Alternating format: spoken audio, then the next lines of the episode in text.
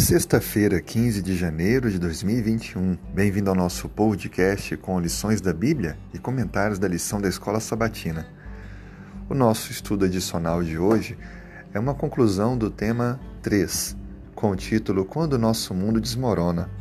Vimos durante a semana que Acas enfrentou um grande desafio.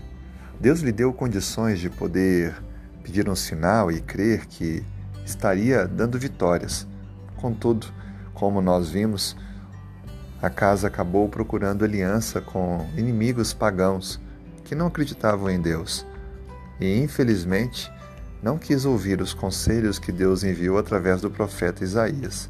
Deus então envia um sinal, um sinal que se cumpriria não no tempo de Acás, mas à frente do seu tempo, e um sinal que não apenas resolveria o problema de uma batalha, mas de toda a história da humanidade. O sinal foi a vinda do Emanuel, o Deus que é conosco. Jesus Cristo, o Filho de Deus que se fez um de nós para dar a vida e morrer em nosso lugar. Que sinal maravilhoso foi esse, não é verdade? Mas, voltando um pouco para falar sobre Acás, veja que Acás poderia ter tido um final muito melhor. Se ele, como rei de Judá, tivesse ouvido a mensagem que Deus lhe enviara, contudo, ele preferiu se apoiar na busca do poder humano. Três erros destaco aqui da vida de Acás. O primeiro foi o medo. Ele não deveria sentir medo porque isso é desnecessário. O segundo erro, a fé em recursos materiais. Devemos sim buscar recursos para as nossas circunstâncias difíceis, mas não devemos ter fé nisso. E terceiro erro, aliança com inimigos ímpios. É, este sem dúvida foi um erro muito terrível. Rejeitar a voz de Deus e se aliar com o ímpio inimigo é, de fato, dar a mão à morte. A Bíblia descreve então que a história não concluiu ainda nesse episódio.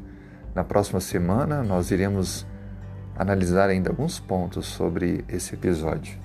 Mas a lição que fica é: precisamos tomar decisões todo o tempo. Será que é apropriado eu pedir um sinal a Deus antes de tomar uma decisão importante? Qual perigo eu posso ter ao pedir um sinal a Deus? Veja, eu posso sim pedir um sinal, orar, mas eu não devo me esquecer de buscar aquilo que já está revelado. A palavra de Deus, já tem conceitos e princípios válidos para todas as decisões que precisamos tomar. Aquilo que é correto, aquilo que é certo, aquilo que é recomendável por Deus.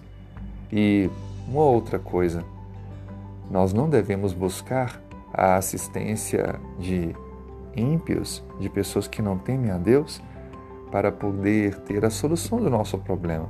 Devemos orar, ter fé e esperar que Deus nos enviará a resposta certa. E a terceira e última lição: se você precisasse dizer a alguém a razão da sua fé, você saberia apresentar com convicção isso?